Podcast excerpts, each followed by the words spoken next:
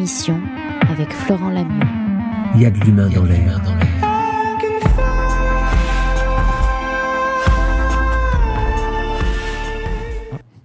Swami Vijva Vijayananda. J'ai réussi à le dire. Ça, c'est fait, mais pas complètement. Qu'on appelle aussi Swami Pépé. Il est avec nous ce soir, il partage son temps avec son maître spirituel qui s'appelle Paramahansa Sri Swami Vijvananda. Ça, c'est fait aussi. Merci parce que c'était euh, pas évident. Alors, il a créé euh, un ashram en Allemagne euh, dans lequel il partage la culture hindouiste et l'Église orthodoxe. Ils se sont rencontrés il y a 20 ans. Et avec cette rencontre décisive qui a fait de cet homme, qui a connu d'ailleurs Ama, il a travaillé avec Ama, certains la connaissent, j'imagine. Voilà, ben, Somi Pépé a travaillé avec Ama. Et il vient ce soir pour nous parler d'un thème très important, notre mental. Alors, pour vous le présenter en deux mots, il faut savoir que dans la culture hindouiste, un swami, c'est un moine qui a fait euh, le vœu de renoncer à beaucoup, beaucoup de choses dans sa vie pour accompagner les autres sur un chemin de spiritualité. Il parcourt aujourd'hui le monde pour justement aider les gens à trouver un chemin. Il est avec nous ce soir pour nous aider à calmer notre mental. Je vous ai dit que vous ne sortiez pas pareil ce soir, vous serez différents grâce à lui. On accueille ensemble Swami Vijva Vijayananda, dit Swami Pepe.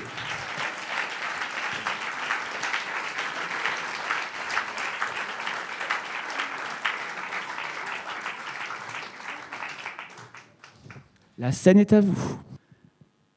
Merci d'être venus si nombreux ce soir. C'est bien de voir combien à Toulon, la spiritualité est un thème important. Pour commencer, je vais chanter quelques mantras. Ça mettra une bonne vibration ici.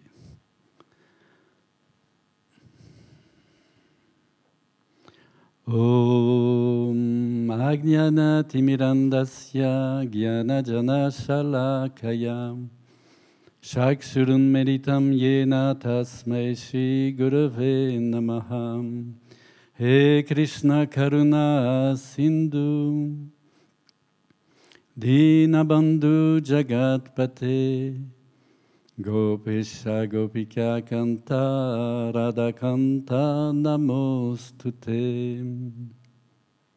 Bienvenue à cette soirée sur comment calmer son mental. C'est pas seulement de le calmer, mais c'est la première phase. Pourquoi? Parce que ce mental est un outil très puissant. C'est pourquoi Krishna dit dans la Bhagavad Gita, un mental qui est contrôlé, c'est votre meilleur ami. Mais un mental qui n'est pas contrôlé, c'est votre pire ennemi. Hmm. Maintenant, si on se demande combien contrôlons-nous ce mental, ou est-ce que c'est lui qui nous contrôle complètement? Pourquoi? Parce que quand on a une pensée, on court après, la plupart du temps. Pour quelle raison? Eh, Parce qu'on s'identifie à ce mental. Et vous voyez, c'est la première des choses. C'est une fausse identification que l'on a. On s'identifie à ce corps et on s'identifie à ce mental. Pourtant, on n'est ni l'un ni l'autre. On est cette âme éternelle, une parcelle du divin. On existera toujours et on a toujours existé. Yeah Bonne nouvelle. Et pourtant, on s'identifie complètement avec ce mental. Pourtant, quand on quitte cette planète, on laisse tout. On laisse euh, ce corps, on laisse euh, ce mental ici. Et l'âme part. Elle part avec ce qu'on appelle le corps spirituel. C'est quoi ça? Ça entoure l'âme et ça comporte toutes les expériences qu'on a faites dans toutes nos vies. Et des vies, il y en a eu. Vous voyez, il est dit dans les Védas qu'avant d'avoir une vie d'être humain, on a eu 8 millions de vies, plus de 8 millions de vies. On est passé par tout, de la paramécie jusqu'en en passant par tout le règne animal. Puis ensuite, euh, voilà, on devient un homme, une femme, ça change toujours. Et qu'est-ce qu'on fait sur cette terre? On acquiert nos expériences. Et de vie en vie, on acquiert de plus en plus d'expériences. Et toutes ces expériences, elles sont enregistrées dans le corps spirituel. Et donc, à l'intérieur de notre âme, il y a quelque chose qu'on appelle antaryami. C'est quoi? C'est Dieu lui-même. C'est Dieu qui s'est mis à l'intérieur de notre âme avec toutes ses qualités, 100%. Ce n'est pas la même quantité, ça pour sûr. Mais toutes les qualités du divin sont en nous. Et pourtant, si on regarde les gens, on n'a pas l'impression quand même qu'ils rayonnent cette divinité. Et pourtant, toutes ces qualités sont là. C'est qu'il y a autour de, de l'âme, il y a autour de, comment dire, de cette parcelle du divin des couches et des couches et des couches, comme un oignon, des couches de karma. C'est quoi le karma? Le karma, c'est la conséquence de nos actions. Et comme on a eu des tas de vies, eh bien, toutes ces conséquences euh, sont là. Si vous voulez, à propos du karma, c'est comme euh, on a tous une banque, un compte en banque de karma. Et quand on s'incarne sur Terre, on prend une partie de ce karma, autant que le corps peut le supporter, et on vient sur Terre, on va le brûler. Comment on brûle du karma? C'est très simple, on souffre. Vous connaissez? Hein, on tombe malade.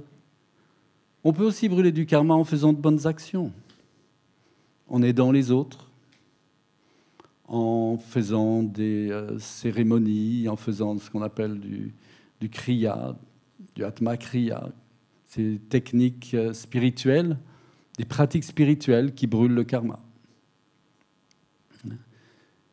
Et donc, euh, le but, enfin un des buts de vie sur Terre, c'est aussi de, brûler ce karma. Mais vous savez, des gens qui, au lieu de le brûler, en font encore plus. Ils se disputent à droite, à gauche, avec les voisins, la voisine et tout. Donc ça en remet encore plus. Donc il faudra revenir sur Terre encore et encore. Mais quand il n'y a plus de karma, il n'y a plus de raison de revenir sur Terre. Quand tout le karma est brûlé, c'est fini. C'est ce qu'on appelle moksha, la libération. Et donc le mental là-dedans, qu'est-ce qu'il fait? Le mental, c'est celui, en fait, c'est un peu celui qui est la cause de tout ce karma. Pourquoi? Parce que, voyez, oui, une fois, il y avait un papa qui est venu euh, voir mon maître spirituel, Swami Vishwananda, et qui lui disait, voilà, mon fils est, comment vous dites, chrysotomique, c'est ça? Chrysomique. chrysomique. Et j'aimerais bien euh, avoir une relation normale avec lui.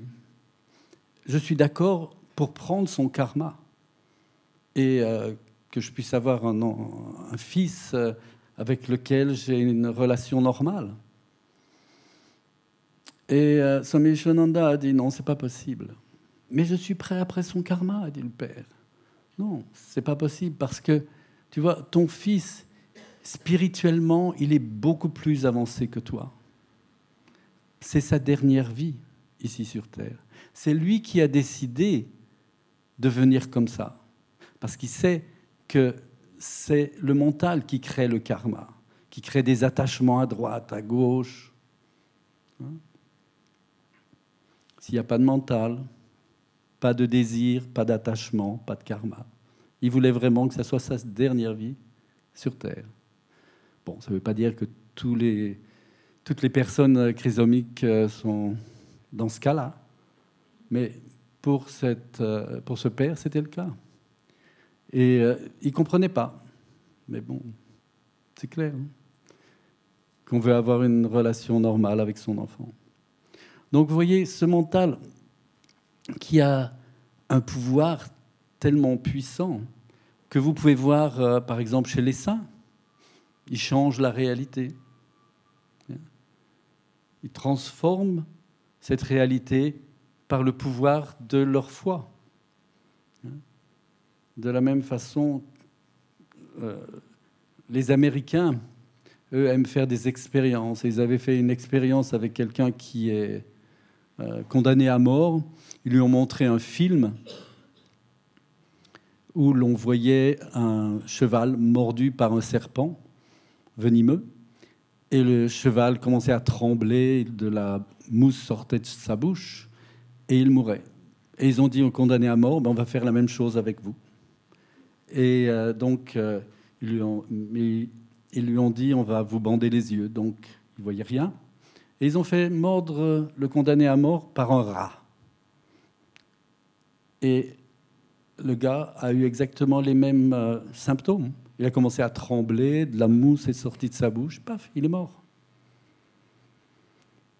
Et chez les saints, c'est le pouvoir aussi du mental. Hein. Il y avait une euh, sainte qui s'appelait Mirabai, qui aussi euh, performait des miracles.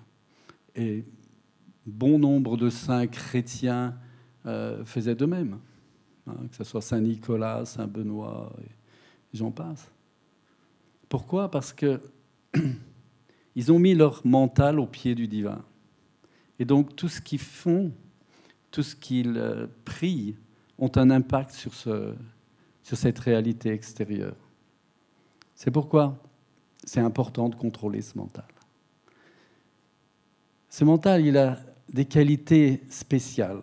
Quelle est la première qualité du mental, à votre avis? L'analyse. Mhm. Encore Le jugement. Hein? La première qualité du mental, c'est le jugement. Il voit quelqu'un pour la première fois, il l'a déjà jugé. Il l'a mis dans un tiroir, oh, il appartient là. Mais le cœur, lui, ne juge pas. Le cœur, il aime. Hein? Et euh, ce mental, donc, euh, a été doté de cette qualité très bonne de pouvoir euh, analyser, juger, classifier, de pouvoir nous orienter sur cette euh, planète. Mais si on ne le contrôle pas, il juge tout. Vous jugez en premier vous-même, vous jugez les gens que vous aimez, la famille, tout le monde y passe. Donc, une bonne chose, c'est en premier de le calmer. Comment est-ce qu'on le calme? Vous voyez, Ramakrishna disait, le mental est comme une éponge. Il absorbe tout. Les médias connaissent bien ça. Hein.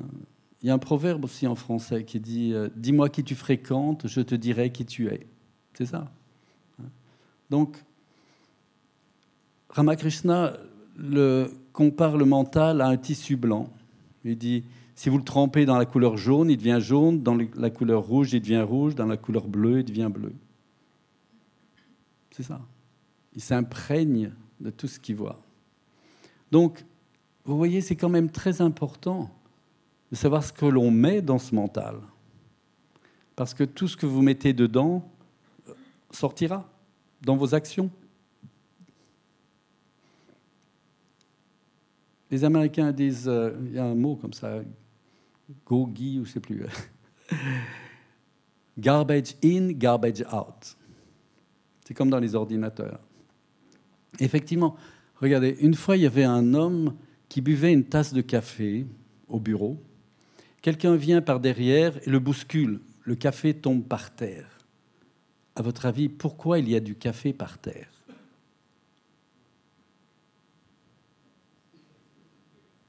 Parce que quelqu'un l'a bousculé. Fausse réponse. Parce qu'il y avait du café dans la tasse. S'il y avait eu du thé dans la tasse, il y aurait eu du thé par terre. S'il y avait eu du lait dans la tasse, il y aurait du lait par terre. Donc faites bien attention à ce que vous mettez dans votre tasse. Si vous mettez de la colère dans votre tasse, c'est la colère qui en sortira. Parce que dans la vie, on sera toujours bousculé. Toujours. Hein? Dans la vie quotidienne, il y a des choses euh, euh, que l'on n'attend pas, qui nous bousculent. Et euh, donc, il faut bien savoir ce que l'on met dans notre tasse. Mettre quoi? C'est-à-dire, si vous avez de l'amour dans votre tasse, si vous avez de l'amour dans votre cœur, eh bien, c'est l'amour qui sortira. Et donc, oui, c'est pareil pour le mental. Si vous mettez euh, de la négativité dans le mental, hein, bah, c'est la négativité qui sortira dans vos actions, vos paroles, dans vos expressions. Et donc, euh, vous voyez, les médias connaissent combien le mental est friand de ragots, de négativité, vous voyez ça de partout, que ce soit euh, dans les journaux, à la télé, sur Internet, Facebook et compagnie. On voit très souvent ça. Et pourquoi le oui s'il s'agit de dire un ragot sur quelque chose, tout le monde est intéressé à mettre son grain de sel dedans. Pourquoi est-ce que le mental aime bien la négativité? À votre avis? Tu peux dire plus fort, s'il te plaît?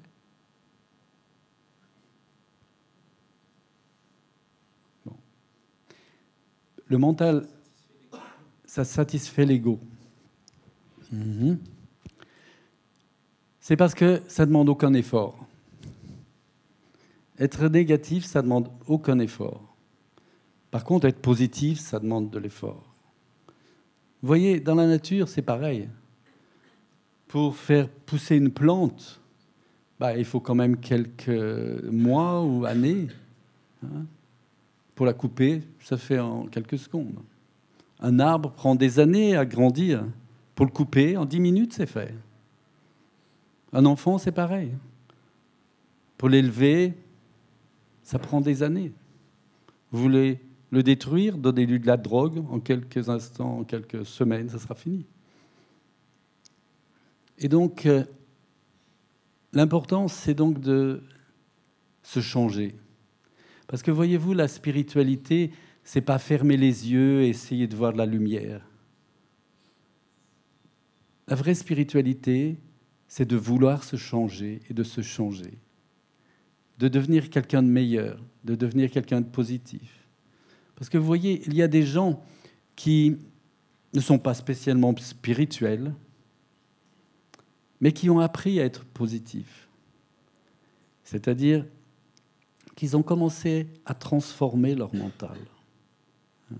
Au lieu d'accepter tout ce que le mental nous dit toute la journée, euh, de le défier. Hein. Vous voyez une personne qui rit et vous pensez hein, pourquoi est-ce qu'elle rit stupidement comme ça? Voyant cette pensée, vous pouvez la défier et dire non, non, non, cette personne est tout à fait en ordre, elle, elle est heureuse, elle est contente, c'est bien. Je ne dis pas d'aller contre le mental, parce que si vous allez contre le mental, il se rebiffe. Mais le mieux, c'est de l'observer. Et pour ça, on a toute la vie.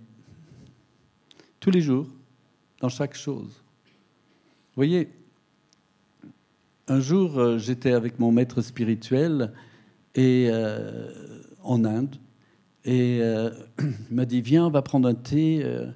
Et donc, il me disait, oui, j'ai remarqué les derniers temps, tu étais très nerveux. Je pensais, j'étais pas nerveux, j'étais complètement, euh, comment dire, ravagé. Il me disait, euh, oui, tu envoies balader les gens. Je lui ai dit, oui, j'aime bien Dieu, mais les gens, ils me cassent les pieds. Et il m'a dit, mais tu dois contrôler ça. Je dis, ben, j'essaye bien, je prie Dieu, les saints et tout le monde là, mais il n'y a rien qui se passe.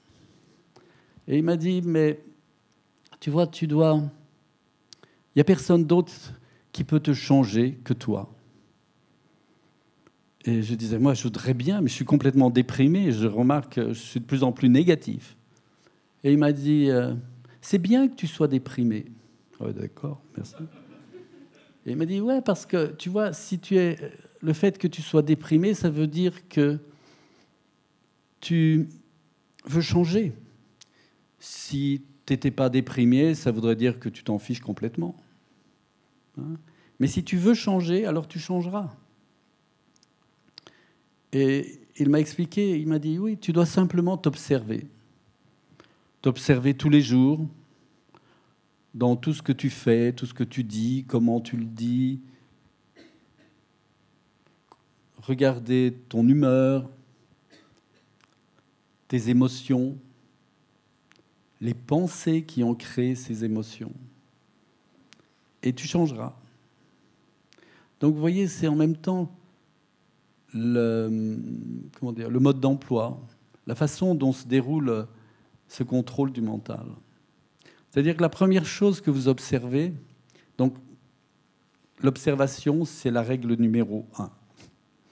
Observez-vous tous les jours. Ce qui ne veut pas dire se juger. Parce que la première chose qu'on fait quand on s'auto-analyse, on se juge. Oh, ça c'est pas bien, oh, c'est terrible. Non. Simplement observer. Parce que c'est très important de s'aimer aussi soi-même. Ça ne veut pas dire se bichonner, oh, que je suis grand, que je suis beau. Non, ça veut dire simplement aimer ses bons côtés. Parce qu'on a tous des bonnes qualités. Et c'est là où il faut se concentrer, sur ces bonnes qualités. Pourquoi?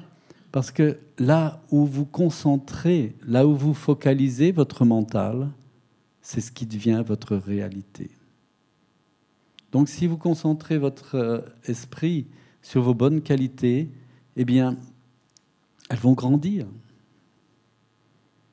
On a tous un aspect du divin. C'est comme si Dieu était un diamant avec des milliards de facettes, des milliards de milliards. Et chacun de nous a une de ses facettes et représente une de ses qualités. Donc, vous voyez, une fois, il y avait un,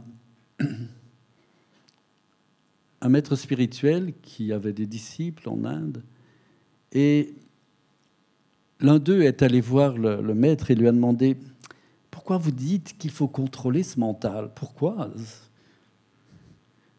Et le maître n'a même pas répondu. Il a pris dans sa sacoche une graine, l'a donnée au disciple et lui a dit Va la planter dans le jardin. Bon, c'est ce qu'il a fait. Il s'est dit Ouais, bon. Les maîtres ont toujours des idées bizarres. OK Trois semaines plus tard, comme il n'avait toujours pas la réponse, il est retourné vers le maître. Il lui a demandé Excusez-moi de vous déranger. Euh, est-ce que vous pourriez me dire pourquoi il faut euh, contrôler ce mental? Le maître de nouveau, prend une graine, va la planter. Donc il plante sa graine, il l'arrose. Troisième fois, la même chose. Et puis, un jour, il rencontre le maître dans le jardin. Il n'y avait personne. Il se dit, ça, c'est mon occasion. Donc il, euh, il a abordé, lui a dit, est-ce que vous pourriez me donner ma réponse à propos du mental? Et le maître lui a dit, OK, Allons voir la dernière graine que tu as plantée. C'était une petite plante comme ça. Et le maître lui a dit, ben, arrache-la. Hein on plante et ensuite on arrache. Donc il a arraché la plante, c'est facile. Euh, il a, avec une main, craque la main gauche, il l'a arrachée. Ok, a dit le maître, maintenant allons voir la graine que tu as plantée juste avant. Pareil. La plante était un peu plus grande, comme ça. Et le maître lui a dit bah, Vas-y, euh, arrache-la. Donc cette fois, il devait prendre les deux mains pour l'arracher. Et puis il y est arrivé. Puis le maître lui a dit Allons maintenant à la première graine que tu as plantée. Et là, bah, c'était un, petit arbuste. Hein. Et le maître lui a dit bah, Vas-y, arrache-la. Il avait beau tirer, tirer, impossible de l'arracher. Le maître lui a dit euh, Tu as compris? Euh, Vous pouvez expliquer, s'il vous plaît? Et donc, le maître lui a dit Voilà, une pensée, c'est une graine. Si tu te focalises dessus, si tu l'arroses, elle va grandir. Et donc, plus on se focalise sur une pensée et plus elle grandit. Et dites-moi, quand les gens ont des problèmes, qu'est-ce qu'ils font? Ils se focalisent sur leurs problèmes. Et le problème prend toute leur vie. Si vous croyez en Dieu, qui pensez-vous a mis ce problème devant vous? C'est lui Il nous met des pots de bananes sur le chemin, des difficultés, des problèmes. Mais vous voyez, quand les gens ont des problèmes, est-ce que vous croyez qu'ils demanderaient à Dieu de les aider? Non Ils essayent de les résoudre eux-mêmes. Mais Dieu serait tellement content de les aider. Puisque c'est lui qui a mis la difficulté sur le chemin, il doit aussi avoir la solution, non? Mais c'est ça, l'ego est tellement gros. Je fais ceci, je fais cela. Hein? Voyez, on pense tellement que on fait nous-mêmes, mais en fait, on fait rien du tout. Un jour, on demandait à un saint qui s'appelle Ramakrishna quel est le libre arbitre que l'on a? Et il disait bah, Vous voyez, on a autant de libre arbitre qu'une vache qui est attachée à un poteau, à un piquet. Elle peut brouter tout autour, et puis c'est tout. Donc euh, voilà. Vous voyez, c'est assez limité. Quoi. Bon, c'est sûr, on peut aller d'un mur à l'autre, euh, mais euh, les grandes décisions sont déjà faites. Pourtant, on a quand même une liberté.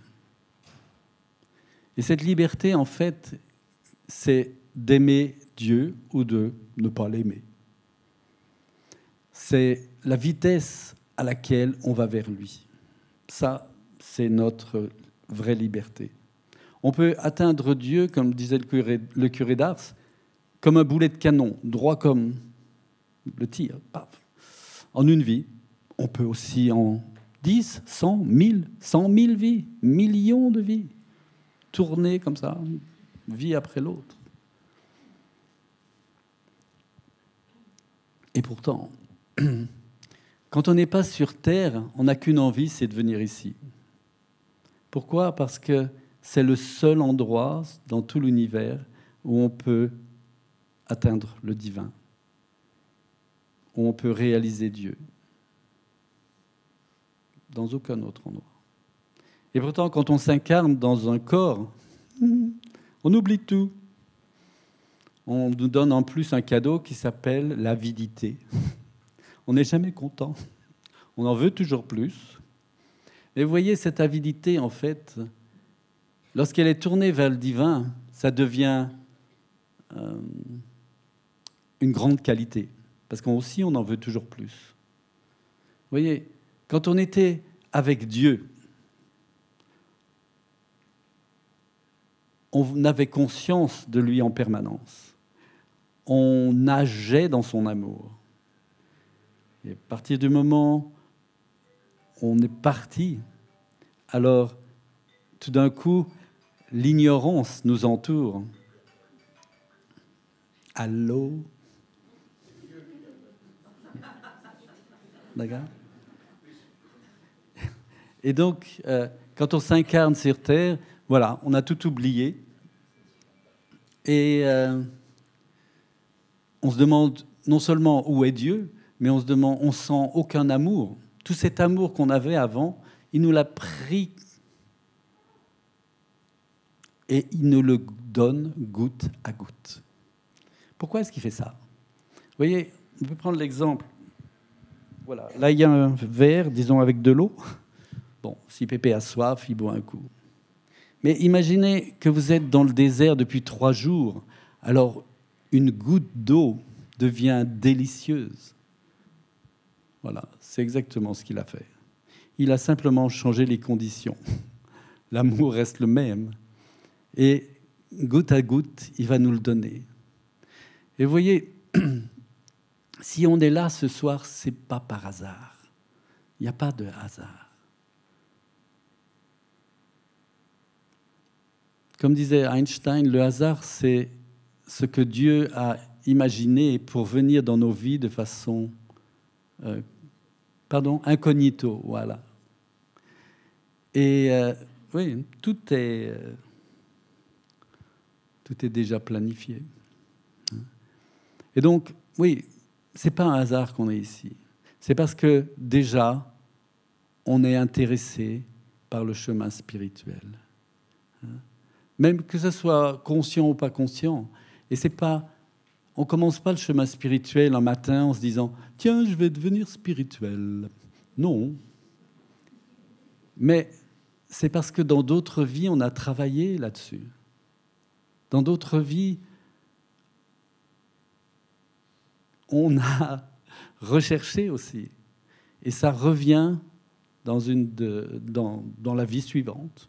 Parce que vous voyez, la seule chose qu'on garde avec nous d'une vie à l'autre, c'est la relation que l'on a bâtie avec le divin.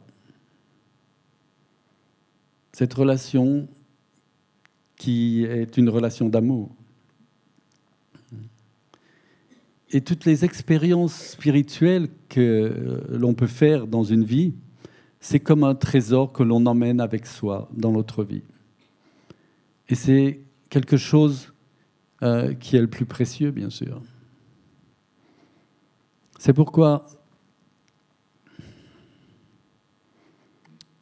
tout d'un coup, alors qu'on était dans la vie matérielle, tout d'un coup, on, on change. Vous voyez, il y a deux mondes. Il y a le monde matériel qu'on connaît très bien et le monde spirituel. Et c'est comme si vous avez euh, une, pièce de monnaie. D'un côté, vous percevez le monde matériel, de l'autre côté, vous percevez le monde spirituel. Et le monde spirituel, c'est un peu comme la jungle. Pourquoi? Parce qu'il y a beaucoup de possibilités de se perdre dedans. Le monde matériel, il est contrôlé par le mental. On projette ce qu'on a dans le mental sur cette réalité extérieure. C'est comme des lunettes. Pouf. Et le monde spirituel est connecté avec le cœur. Il est dirigé par le cœur. Et donc, avec cette pièce de monnaie, quand le maître spirituel arrive, il donne comme une chic-node, ping, et la pièce commence à tourner. C'est-à-dire que la perception du monde matériel commence à diminuer et la perception du monde spirituel commence à augmenter. De plus en plus, de plus en plus, elle tourne, elle tourne. Et au bout d'un moment, peut-être euh, après quelques années, vous, vous remarquez, tiens, avant j'avais des passe-temps, des hobbies que j'ai plus. J'aimais jouer au tennis, au golf ou je sais pas quoi.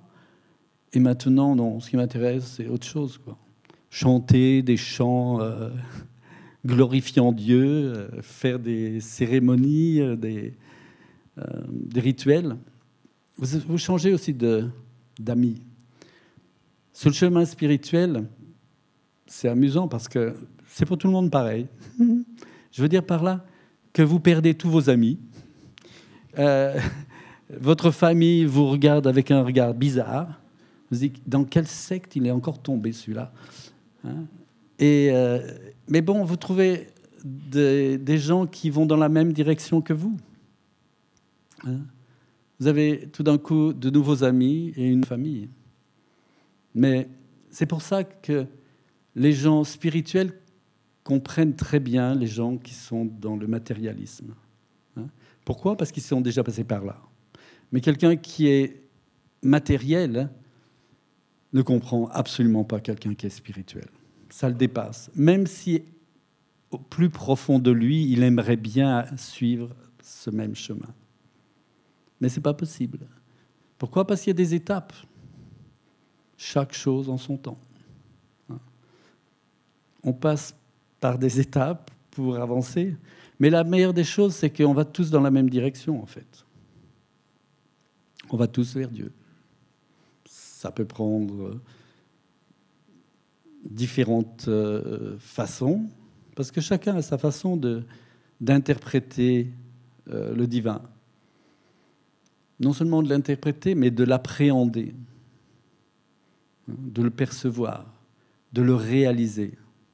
Parce que vous voyez, en même temps, on est tous pareils. C'est-à-dire que ce qu'on est vraiment, je vous ai dit, c'est cette âme, c'est-à-dire cette parcelle du divin. Et elle est la même chez chacun de nous. Elle est la même chez un criminel ou un saint. Pareil. Et pourtant, le résultat est complètement dans leurs actes différents. Comme je vous ai expliqué, chez le saint, lui, il a nettoyé, nettoyé, il a purifié, c'est-à-dire il a enlevé toutes ces, couches obscures, ces couches de karma, de négativité. Donc la lumière divine, hein, comme je disais, les qualités divines qui sont en nous peuvent rayonner. C'est comme un miroir. Un miroir qui est couvert de poussière ne peut pas refléter la lumière. Si vous le nettoyez, si vous enlevez la poussière, la lumière se reflètera. Donc, cette âme qui est comme une tête d'épingle très brillante, comme mille soleils, disons que c'est notre âme. Elle est la même chez chacun. Et pourtant, on est tous différents. Je ne vais pas dire le visage ou le sexe qu'on a. Non. Parce que ça change de toute façon d'une vie à l'autre. C'est comme euh, la famille, les parents, les enfants. C'est dans une vie. Dans la prochaine, ça sera complètement différent. Hein? Cette relation qu'on a de parents-enfants, c'est une relation karmique. Ça veut dire que on rembourse une dette. Hein? Les parents remboursent une dette à leur enfant qui, dans une autre vie, peut-être très loin, euh, étaient leurs parents, etc. Voilà, ça fonctionne comme ça. Donc, on est tous différents, non pas à cause de la forme extérieure que l'on a, mais on, a, on est tous uniques parce que la succession de toutes les vies que l'on a eues est unique. C'est ce qui fait en même temps notre identité. Hmm? Tous, on a, depuis le début de l'incarnation, des expériences complètement personnelles, qui sont complètement différentes d'une personne à l'autre. Et c'est ça qui fait notre identité. C'est ça qui fait qu'on est unique. Et le plus beau, c'est que, vous savez, dans l'hindouisme, euh, le temps n'est pas linéaire, le temps est cyclique, comme, une spirale qui monte. C'est-à-dire que, et à un moment donné, il y a une dissolution globale et ensuite une nouvelle création. Lors de la dissolution globale de tous les univers, tout, aussi bien la matière que les âmes, tout rentre dans le corps cosmique de Dieu, si vous voulez. Et pourtant là, on n'est toujours pas dissous. On n'est pas dissous. C'est-à-dire qu'on est potentiellement, avec toutes nos expériences, à l'intérieur de Dieu. Et ensuite, il y a une nouvelle création et on repart.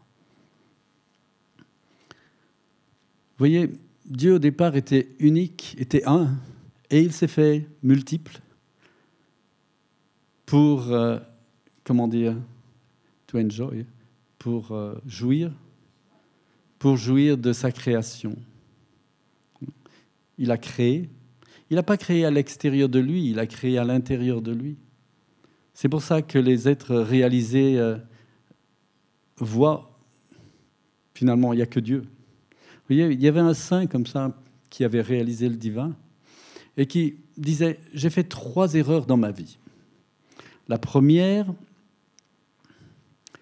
je pensais que j'aimais Dieu énormément. Mais après, j'ai réalisé que face à son amour, mon amour, c'était comme un grain de poussière. Ensuite, je pensais que j'allais vers Dieu.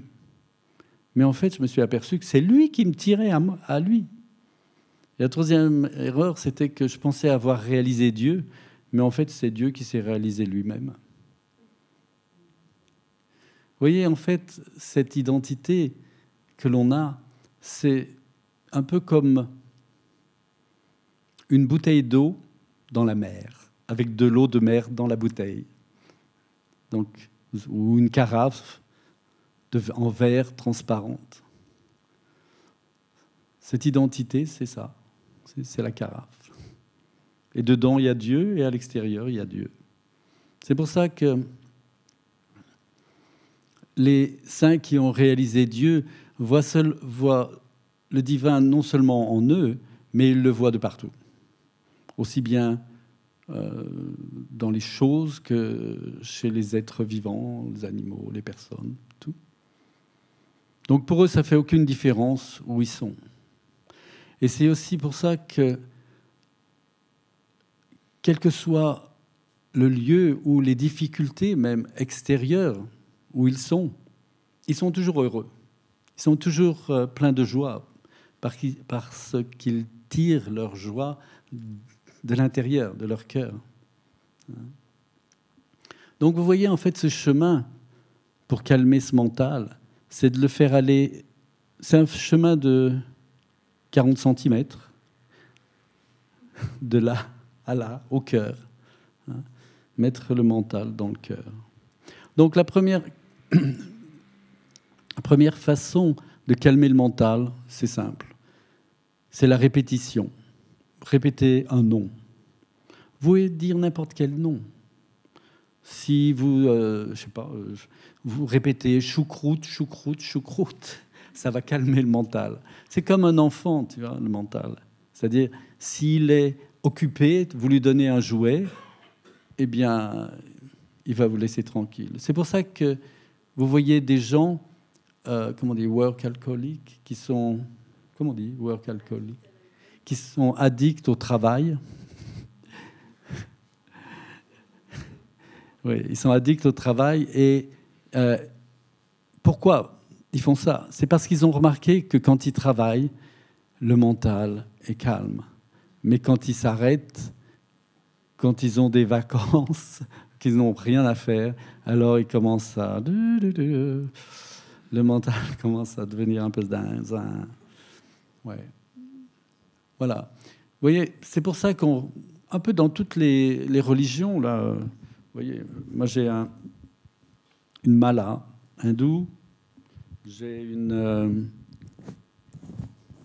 compostini orthodoxe. voilà, mais l'usage est exactement le même. C'est pour répéter les noms du divin. Hein, euh, je crois dans l'islam, ils ont quelque chose qui s'appelle Tibit. Et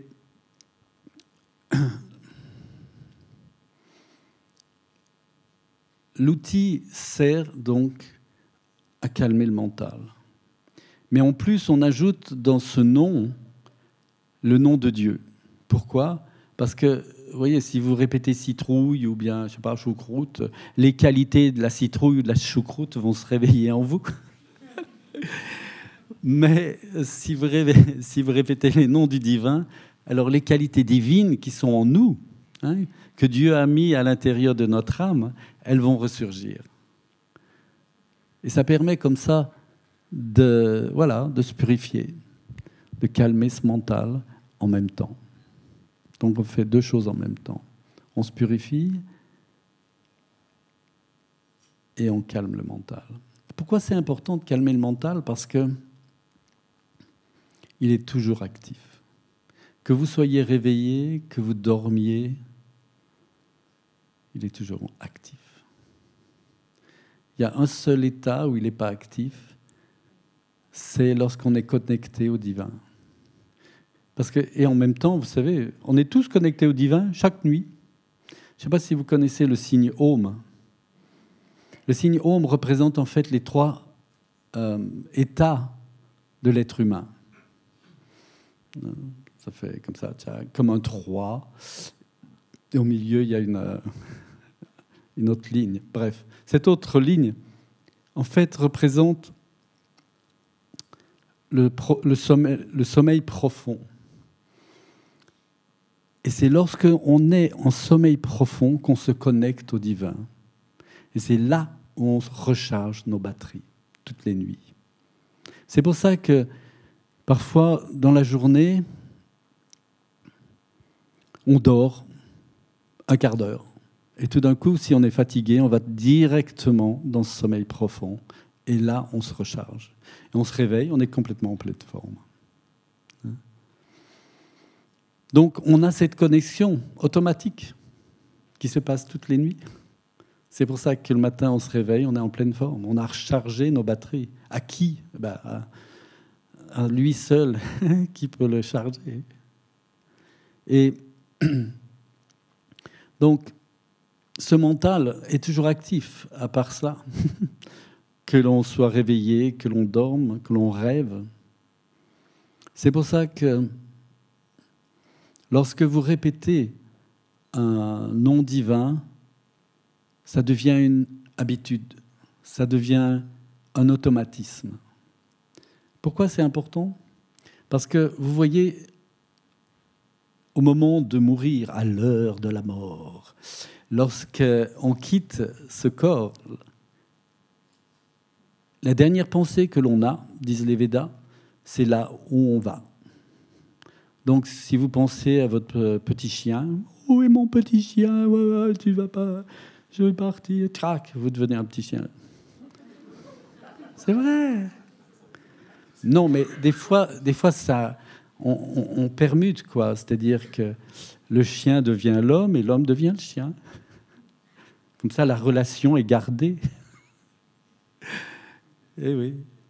Bon, je plaisante un peu, mais ça, ça arrive, ça arrive plus que vous ne pensez. Eh Donc, cette dernière pensée qu'on a au moment de la mort est très importante. Il y avait un prêtre comme ça qui s'appelait Ashmil. Il avait mal tourné. Il avait répudié sa femme, il vivait avec une prostituée, et euh, il avait un magasin, et il volait tout le monde. Mais il avait gardé de ses antécédents de prêtre, de brahmin, euh, quand même quelque chose. Donc quand il a eu ses trois enfants, il les a appelés par des noms de divinités. Il en a appelé un Krishna, l'autre Rama et le dernier Narayana. Narayana, c'est un des noms de Dieu. et euh, quand il a senti qu'il allait mourir, eh bien, il a réparti donc euh, sa fortune entre les trois enfants. Et au moment de mourir, il s'est rappelé Oh, j'ai oublié de fermer la boutique. Donc il appelle le plus jeune fils à qui il avait donné la boutique. Il lui dit Narayana, Narayana, et paf, il meurt. Donc les anges euh, euh, du démon, disons, de Yama, arrivent pour prendre l'âme et l'emmener en enfer. Mais en même temps, les, anges du divin de Narayana arrivent et disent Moment, il a chanté le nom de Dieu au moment de mourir. L'âme doit aller chez nous. Mais non, disent les, les démons. En fait, toute sa vie, c'était un, comment dit, une racaille. Il a volé tout le monde et il appartient, il doit aller en enfer. Donc comme ça, il y a l'âme qui est tirée à droite, à gauche, et le pauvre Hashmil, il est dessous, il est conscient de tout. Et il voit ça, euh, ça le perturbe un peu, vous pouvez imaginer. Et finalement, comme il y a un temps pour naître, il y a aussi un temps pour mourir. Et à ce moment-là, l'âme retourne dans le corps. Hashmil se réveille, se rappelle de tout, et à partir de ce moment-là, il va complètement changer sa vie. Et finalement, quand il va vraiment mourir, il, est allé aussi euh, à Narayana, au ciel. Vous voyez, donc ce, ce moment est important. Hein. et euh, c'est un moment où on voit toute sa vie défiler devant nous. Il y en a un qui s'appelle Chitragupta, qui est le, comment dire, celui qui filme, le cinéaste céleste, qui filme tout ce que vous faites, tout ce que vous dites, qui l'écrit, etc. Et il vous sert ça, moment de la mort, charmant. Et, et euh, vous pouvez imaginer donc les émotions à, cette, à ce moment. Et euh, vous voyez aussi toutes les chances que Dieu vous a données pour aller vers lui. Et ça crée aussi des émotions. Mais pour ceux qui ont chanté pendant leur vie un mantra et qui est devenu quelque chose d'automatique dans leur mental, ce mantra revient. Nous, nous chantons un mantra qui s'appelle Om Namo Narayanaya. C'est un mental, c'est un mantra qui a été euh, comment dire, découvert par notre fondateur qui s'appelait Ramanuja, euh, qu'un yogi lui a donné. C'était un mantra secret. Et en fait, c'est devenu un mantra qui n'est plus secret. Mais c'est un mantra qui peut donner la réalisation de Dieu. C'est pour ça qu'on chante ce mantra Om Namo Narayanai. Et la signification est très simple. Om, c'est le son primordial. Namo, ça veut dire je m'abandonne. Narayanai, c'est un nom de Dieu. Donc je m'abandonne au divin. Voilà. Et si vous chantez ce mantra au moment de, mourir, vous allez directement vers lui, vers le suprême. Et c'est, c'est donc la répétition d'un nom, quelque chose qui va calmer le mental. Bien sûr, vous savez, les qualités du mental, comme je vous ai dit, la première, c'est de juger, mais la deuxième, c'est aussi pas mal. C'est que on pense toujours que l'on a raison. On pense toujours que ce qu'on pense, c'est top. C'est pourquoi il faut le communiquer aux autres. Puisque ce qu'on pense est vraiment le meilleur, il faut quand même qu'ils en profitent. bien Et euh, voilà. Donc, c'est à partir du moment où, euh, comment dire, on commence à s'abandonner au divin qu'on commence à devenir humble. Parce que vous apercevez qu'en fait, c'est lui qui fait tout. Et donc, euh, ce qu'on est vraiment, c'est pas grand-chose.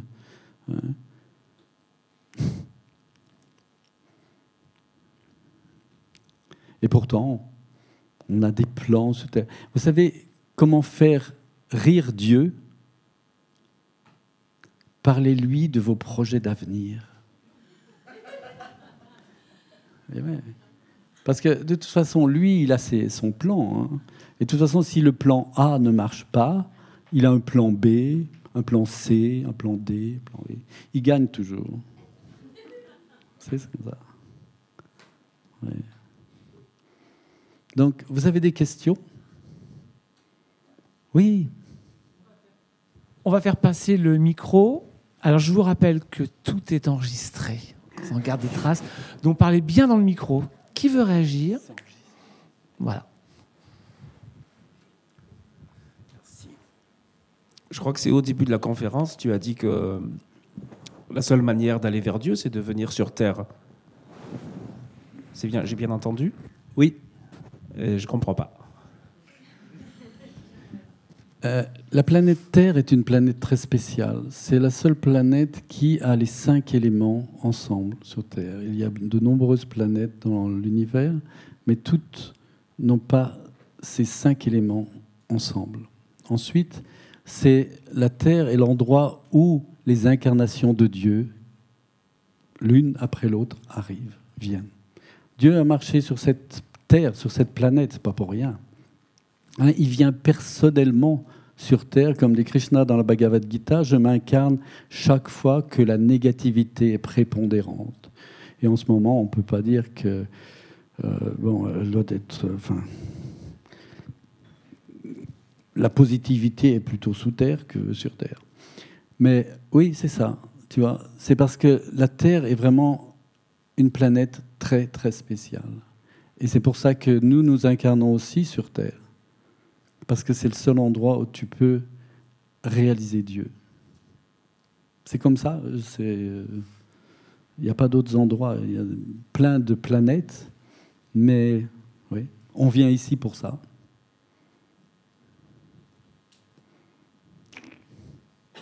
C'est la grande qualité de la Terre. Euh, J'ai une autre question. Euh, tu as dit que c'était important d'aller vers Dieu. Et ben, moi, je ne suis pas croyant, je ne crois pas en Dieu. Si aller vers euh, être l'amour, est-ce que ça peut être une étape ou... Oui, c'est fantastique. Tu peux appréhender Dieu uniquement par l'amour. C'est comme ça. Hein. On fait, voyez-vous, non seulement des home chanting, mais hier soir, on a fait ce qu'on appelle un Just Love Circle, c'est-à-dire un cercle d'amour. On, apprend à aimer inconditionnellement des gens qu'on ne connaît pas. On envoie de l'amour, simplement comme ça. Et pour tous les gens, j'ai commencé ça au Mexique, et chaque fois, les gens disent Waouh C'est une expérience unique, parce que on n'a jamais fait ça. Je me rappelle, il y a plusieurs années, je voulais expérimenter ça. Je marchais dans la rue, et en face de moi, il y avait quelqu'un, un monsieur qui venait sur le trottoir d'en face. Donc j'ai commencé à lui envoyer de l'amour. Je voulais voir ce que ça faisait. Et quand il est arrivé près de moi, en face, il, m'a fait un grand sourire. Je me dis, ok, ça marche. Ça fonctionne. Et, et c'est ça, tu vois. L'amour, je veux dire, dans l'amour, euh, en sanskrit, vous avez deux mots pour amour. Vous avez piar et prem. Piar, c'est l'amour humain qu'on connaît tous, c'est-à-dire que ça descend toujours. Hein. après dix ans, il reste pas grand-chose de l'amour, et même parfois après trois mois. Comme... Mais c'est vrai, j'ai vu, il y a des gens qui sont mariés, ils ont fait un grand truc, euh, coûtait des milliers de dollars, et puis trois mois après, ils ont divorcé. Ok? Donc, Pierre, c'est l'amour humain qui est limité. Et Prem, c'est l'amour divin, c'est-à-dire c'est l'essence de l'amour. Ce qu'on ressent dans cet amour humain, à l'intérieur, c'est l'amour divin qui est aussi. Mais souvent, on aime quelqu'un d'autre pour satisfaire des besoins physiques, euh, psychiques, psychologiques, etc. Et dans l'amour divin, vous trouvez trois qualités. Cet amour a trois qualités, c'est-à-dire qu'il grandit toujours, d'année en année, de vie en vie. Il n'y a rien de plus grand que cela sur Terre. Et cet amour est infini. Vous voyez, le désir profond de l'âme, c'est d'aimer et d'être aimé. Malheureusement, on essaye de satisfaire ce besoin par des choses matérielles limitées. C'est comme si vous avez une voiture et vous, au lieu de mettre de l'essence, vous mettez, je sais pas moi, de la bière, de la vodka, euh, du gin ou je sais pas quoi. Donc ça marche un certain moment, puis après ça s'arrête. Hein. Donc, on, sent tous ce besoin d'amour. On a tous ça. Mais ce qu'on veut vraiment, c'est aimer pour toujours. C'est pas seulement un petit bout qu'on veut. On veut une béatitude infinie. C'est ce que l'on est vraiment. Et pour avoir ça, on peut. C'est pas à l'extérieur qu'on va trouver ça. C'est tout à l'intérieur de nous. Le monde spirituel est beaucoup plus grand que ce monde matériel. Et c'est sûr, comme tu dis, c'est ça, trouver l'amour. C'est ça. C'est l'essentiel. Qui veut là-bas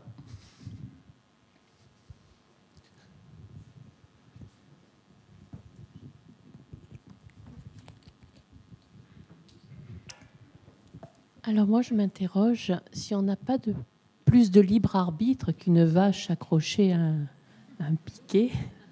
Si tout est déjà écrit, euh, si nos décisions finalement n'ont pas d'importance, puisqu'il y a un plan A, un plan B et un plan C, alors qu'est-ce qu'on fait? À quoi ça sert en fait? Pourquoi on est là? Bonne question. Oui. Si peut-être tu as entendu parler des chroniques akashiques, Non. pour ceux qui ne connaissent pas, euh, disons qu'en Inde, il y a trois temples où la vie de tous les êtres humains sont écrits sur des feuilles de palmier. Tu vas là-bas, tu donnes ta date de naissance, ils te diront toute ta vie. Quand tu t'es marié, quand tu as eu des enfants, etc. La seule chose qu'ils ne voient pas, c'est quand tu as un maître spirituel qui est un sadguru, c'est-à-dire une incarnation divine. À ce moment-là, ils ne voient plus rien. Pourquoi? Parce que le maître peut tout changer. Voilà. Euh, alors, qu'est-ce qu'on fait là? Oui, c'est vrai, si tout est écrit, ben, c'est le, c'est le plan de Dieu. Il s'est fait multiple. Hein? c'est le, comment dire, le chemin, l'évolution d'une âme. C'est lui en même temps, tu vois, qui est à l'intérieur. Mais pour ça, c'est à nous de le découvrir.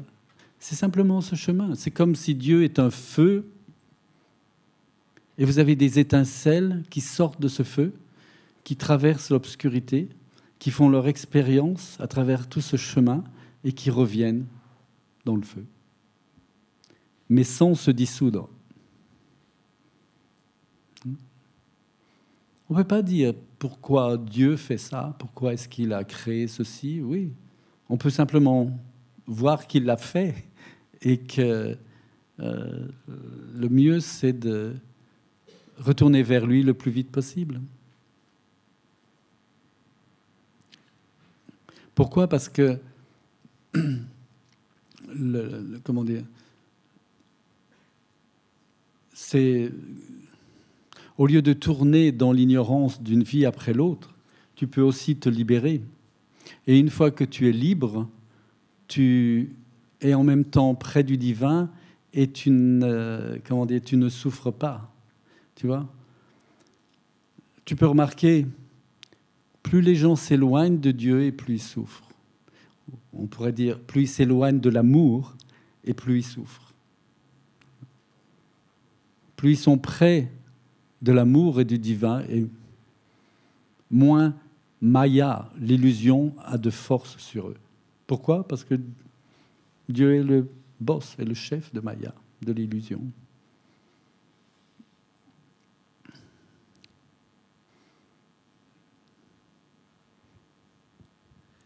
Qui veut réagir Qui veut poser une question Là, il y en a une. Alors, devant et après. euh,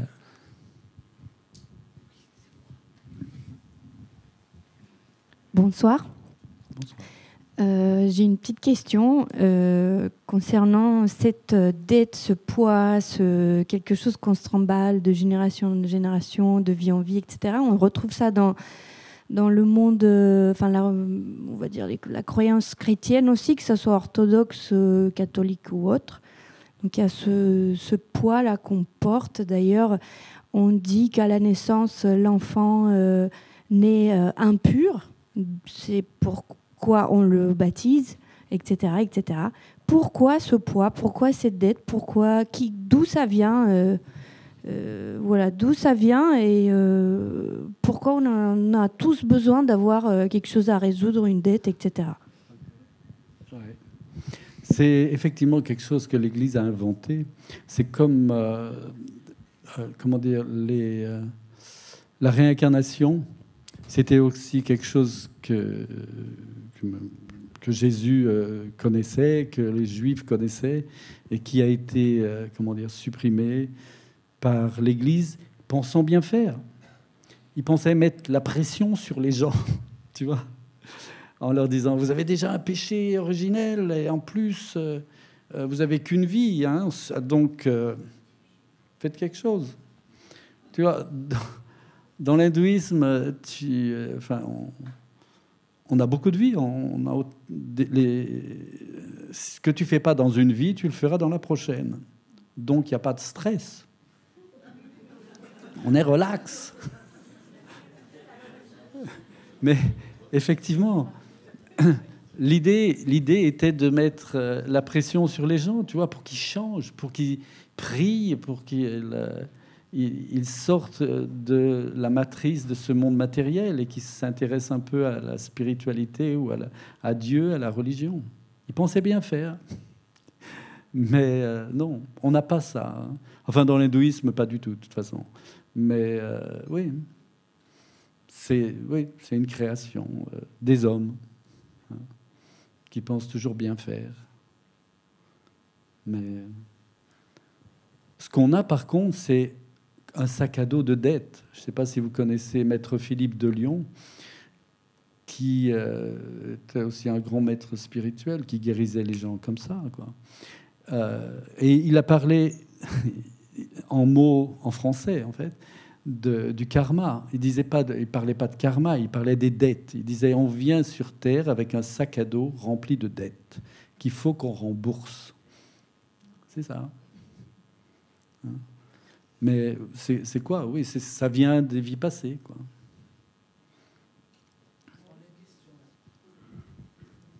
Oui. Ce Dieu dont on parle, n'est-ce pas un petit peu chacun de nous, puisqu'on a tous un peu de divin. Qui est ce Dieu? Est-ce nous? Est-ce encore une autre euh, entité? Donc, euh, c'est une bonne question. Euh, je vais le traduire en français parce que le reste, je connais plutôt les mots en sanskrit. disons, toute l'infinité des âmes, de tous les êtres vivants, que ce soit les animaux, euh, puisqu'ils ont une âme, hein, euh, et euh, les êtres, les humains. Donc ce nombre infini d'âmes, plus toute la matière, tout ce qui est la nature, fait partie de Dieu. Mais c'est une toute petite partie, tu vois. Krishna dit dans la Bhagavad Gita, je soutiens toute les univers, toutes les âmes, toute la matière avec une infime partie de moi-même. Donc il est dedans et il est en dehors aussi. Au-delà, pas en dehors, au-delà de ça. Il s'est mis à l'intérieur de nous, il a fait sa création à l'intérieur de lui-même, et en même temps il est bien plus que tout ça. Donc euh, oui, c'est tout. Dieu est tout, il est dans chaque chose et dans complètement. Il a créé comme un potier, un potier créé avec de l'argile, mais Dieu a créé avec sa propre chair, on pourrait dire. Il n'a pas pris quelque chose d'extérieur. C'est de lui-même qui s'est fait, qu'il a fait tout ça. C'est pour ça que quand on réalise Dieu, notre conscience devient la conscience suprême aussi. Hein? C'est-à-dire notre conscience s'élargit à la, à la conscience divine. Donc tu sais tout sur toi, tu sais tout sur tout le monde. Par contre, tu n'es pas comment dire, tout puissant. Non. Mais ta conscience s'élargit comme ça. Oui? Devant? Moi, j'ai pas de questions. Je, je vous remercie.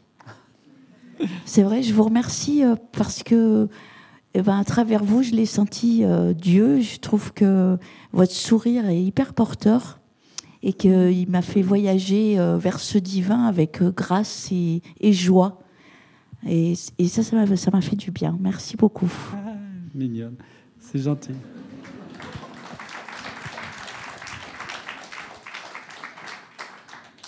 Est-ce que quelqu'un veut aussi réagir ou euh, poser une question comme Madame peut-être? Ah voilà.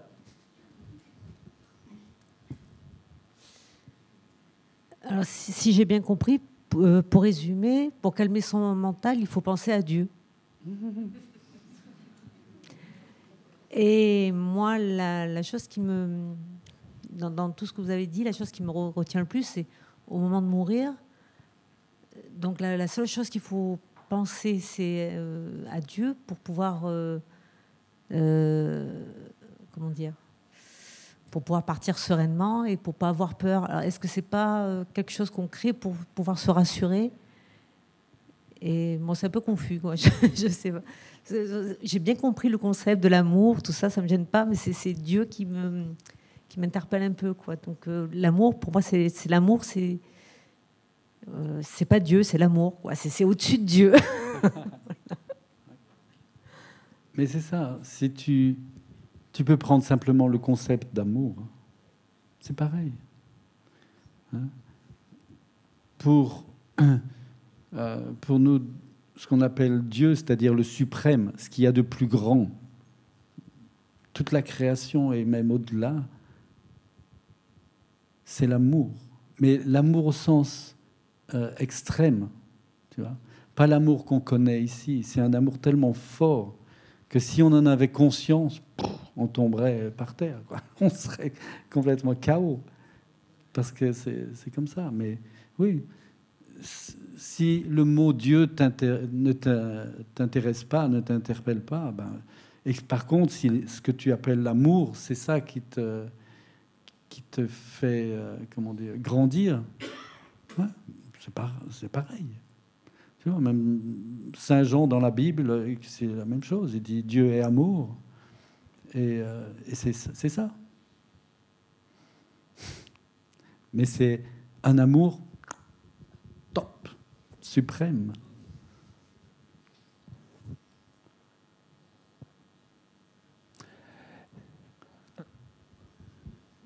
Bonsoir. Bonsoir. Heureux d'avoir participé à cette conférence. Un homme sage qui essaye de transmettre cette sagesse à chacun d'entre nous, afin ceux qui peuvent l'apercevoir. Mais est-ce qu'on ne peut pas lui envoyer un message à ce Dieu qui évite toutes ces catastrophes?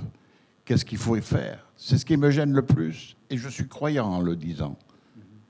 Donc, euh, est-ce que ce message, on pourrait le lui transmettre?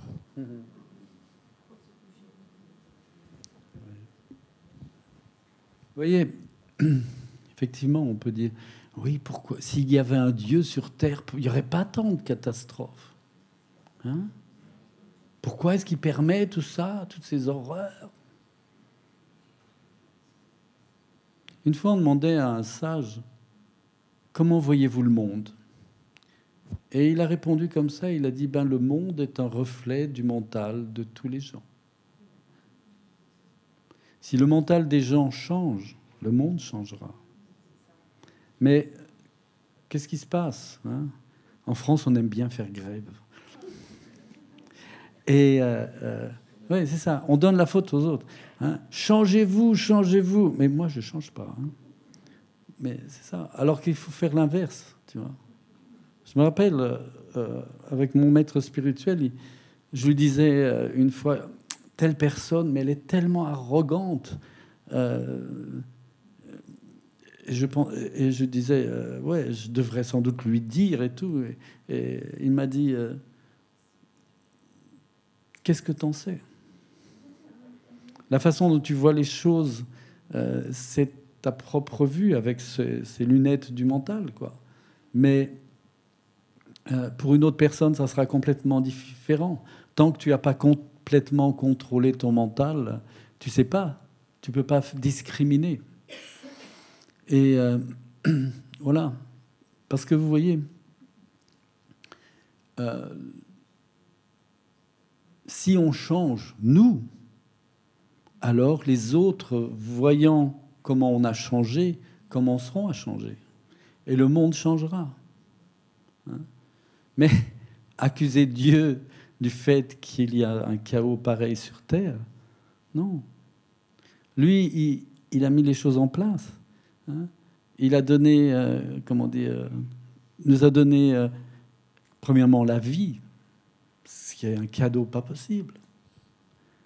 Et euh, il nous a donné toutes ces qualités d'avoir un corps, un, un mental qui fonctionne et tout. Et c'est à nous de l'utiliser. hein. On peut utiliser ce mental de telle façon qu'on va réaliser Dieu. Mais c'est à nous de mettre les bonnes, la bonne nourriture dans, la tête. Quoi. Parce que si tu mets quelque chose de négatif, ben, ton action sera négative. Si tu mets des bonnes euh, pensées, des choses positives, tu, euh, tes actions seront positives. Donc, voyez, le moment où vous voyez une pensée négative qui arrive dans votre mental, prenez-la, mettez-la dans la poubelle et à la place, mettez-vous trois pensées positives. Vraiment des pensées positives. Et je vous garantis, cela changera complètement votre euh, façon de voir les choses et de vivre. Hein? Ça change tout. Parce que, voyez-vous, tout est dans la façon dont on perçoit les choses. On perçoit les choses à travers ce mental. Comme je disais, à travers les lunettes du mental. Par exemple, Pépé, c'est quelqu'un d'arrogant. Et quand il voit quelqu'un d'arrogant, il y a l'adrénaline qui monte et j'ai envie de lui tordre le cou. Mais c'est seulement parce que je reconnais dans cette personne l'arrogance, parce que je l'ai en moi, que je vois ça.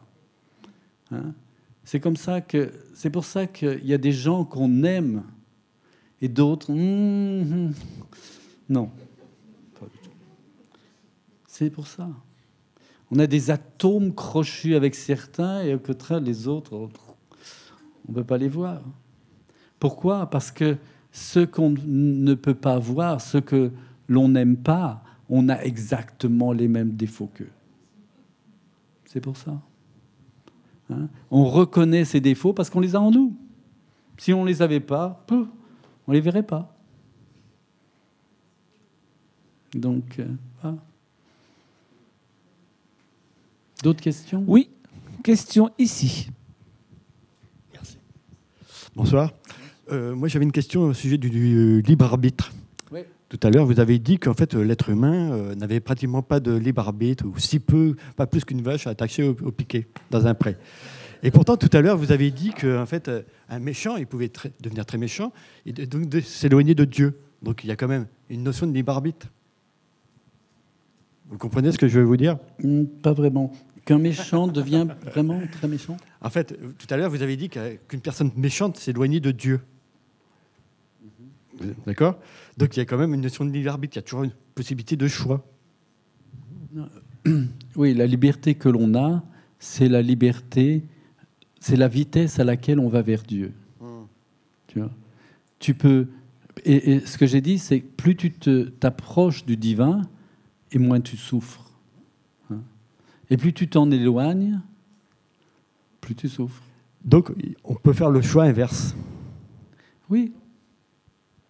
Oui, oui, bien sûr. Ben, tu peux passer ta vie à jouer aux cartes. euh, et et c'est ce que font beaucoup de gens aussi. hein. Et voilà, et ça recommence, ça recommence. Et donc ça voudrait dire que ce qui est écrit, c'est que notre vie doit être... Excusez-moi. Donc ça voudrait dire que ce qui est écrit ou que... ce qui voudrait dire que ce qui est écrit, ce que Dieu a choisi, c'est qu'on passe notre vie entière à jouer aux cartes Non, il... j'ai dit les grandes lignes. Quand tu, quand tu vas avoir des enfants, etc., etc., il n'est pas écrit ce que tu vas faire de cette vie. Tu comprends? Il n'est pas écrit. euh, tu vois, Dieu donne la chance à chacun de changer, de se tourner vers lui. Tu peux le faire ou ne pas le faire. Ça, c'est pas écrit. Ce qui est écrit, c'est les grandes lignes de ta vie mariage, etc., même la mort. Mais ce que tu fais dedans, c'est ton affaire. Hein, Dieu te donne euh, comme une voiture. Tu peux faire ce que tu veux la voiture. Tu peux rouler contre un arbre ou tu peux euh, euh, aller jusqu'à jusqu'à ta destination. On a vraiment chacun un but. euh, un dharma, un, un devoir sur Terre. Hein? C'est-à-dire que non pas de travailler seulement pour euh, satisfaire nos besoins personnels, mais on a un devoir vis-à-vis des autres, de la société, d'apporter quelque chose. Que ce soit simplement à planter des arbres, ou bien, euh, euh, sais pas, euh, faire des qualités que tu as en toi quelque chose de positif pour la communauté. C'est libre. euh, Chacun peut, a cette liberté, c'est sûr. Oui, alors, n'ayez pas peur du micro, parlez bien en face pour que tout le monde vous entende. Bonsoir, merci beaucoup pour euh, ces mots et votre intervention qui est vraiment super. Merci énormément. J'avais une petite question euh, pour les nouvelles générations. Je suis maman d'un petit garçon. Il est tout petit et j'aimerais, l'accompagner en fait. Sauf que bah, du coup, qu'est-ce qu'on avez-vous des conseils? Est-ce qu'il y a des choses qu'on peut faire pour justement les conduire vers, vers ce chemin? Parce que du coup, euh, calmer le mental, moi j'ai un petit garçon qui a 3 ans et le mental est déjà très fort. Et du coup, même si on essaie de l'accompagner vers le cœur, bah, du coup, c'est pas facile à cet âge-là de, les accompagner. Merci pour la question. Euh. Premièrement, ce qui est important, même à cet âge-là, c'est si tu peux mettre euh, des chants, des, euh, des mantras, et des choses comme ça. Pardon, il n'aime pas ça Il n'aime pas du tout. Ouais, super. Ah, c'est comptine. Ouais, ok. Euh, mais tu vois, c'est encore un âge où tu peux modifier quelque chose. Même quand euh, le, fœtus est dans le, ventre de la mère, c'est quelque chose qu'il entend. C'est toutes des vibrations aussi qui sont très bonnes. Euh, mais il y a une chose qui est importante pour les parents, c'est de ne pas imposer leur propre vue sur le destin des enfants. Je veux dire par là que souvent les parents veulent que leurs enfants euh, je sais pas, deviennent ceci ou deviennent cela. Ils ont une image de ce que l'enfant devrait être. Non. Cet enfant, il a sa vie. Il, euh, c'est important de le respecter, mais en même temps de mettre des lignes très strictes. Ça, c'est souvent aussi un défaut des parents actuels, de donner une liberté complète aux enfants.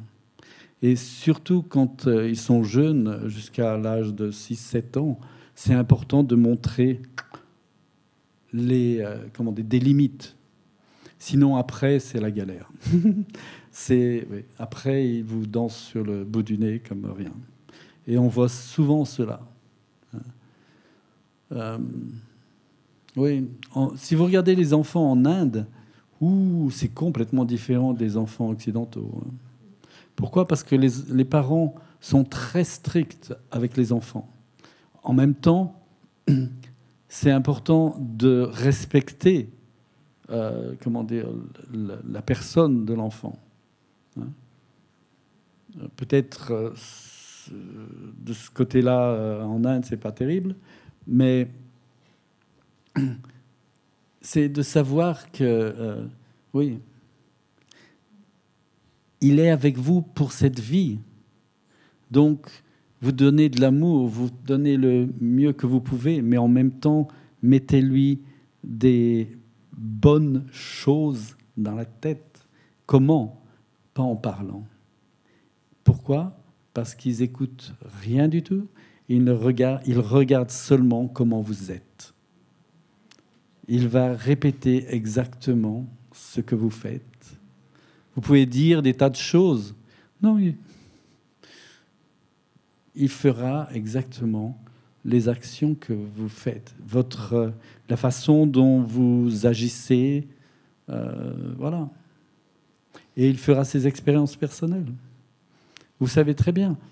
Vous pouvez dire des tas de choses aux enfants et euh, vont rentrer la tête dans le mur. Alors, Maya, la réalité est là pour leur rappeler. Et on apprend comme ça. C'est pour ça que les tests d'un maître spirituel sont doux en comparaison des gifles de Maya, de la réalité, de l'illusion. Mais oui, le mieux c'est de, si, euh, si, toi tu es spirituel, ben de, l'encadrer comme ça, spirituellement. Parce que ce que tu mets à l'intérieur de lui maintenant, c'est une graine qui peut-être germera à un autre moment donné dans sa vie, peut-être même dans une autre vie. Mais c'est euh, ce qu'on dit la grandeur d'un bhakta, la grandeur de quelqu'un qui euh, tournait vers le divin. C'est qui peut placer cette graine dans une autre personne. C'est une bénédiction. Donc, euh, oui, le plus, le plus tu peux. Euh, il y a plein d'histoires sur les saints, mon Dieu. Raconte-lui des histoires comme ça. Pourquoi? Parce que ça va la. Euh, comment dire? Ça. Oui, c'est quelque chose où il va s'identifier, tu vois. C'est pour ça que j'aime beaucoup lire la vie des saints, parce qu'on s'identifie avec, eux. Ils ont eu exactement les mêmes problèmes que nous. Et on voit comment ils les ont résolus. Quoi. Swami Pépé, on va euh, tous reprendre le cours de notre vie après ce passage qu'on a traversé ensemble avec vous, grâce à vous. Si vous aviez une dernière leçon à nous donner, un dernier conseil à nous donner ce soir, ce serait quoi? C'est l'amour. C'est ça. Envoyer de l'amour, bénissez. Euh, c'est pas seulement un prêtre qui peut bénir. C'est pas seulement euh, euh Ama qui peut donner de l'amour. C'est tout le monde. Et vous n'avez pas besoin de faire un grand discours, non. Même simplement comme ça, vous envoyez de l'amour euh, aux gens, aux animaux, et tout le monde en profite. Voilà. Merci. Merci beaucoup.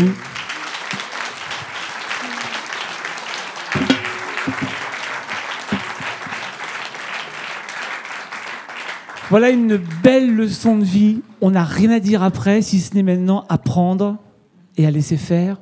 On peut le dire. Somi Pépé, merci beaucoup d'avoir passé ce moment avec nous. Et merci encore une fois à vous d'avoir été là ce soir. Très belle soirée.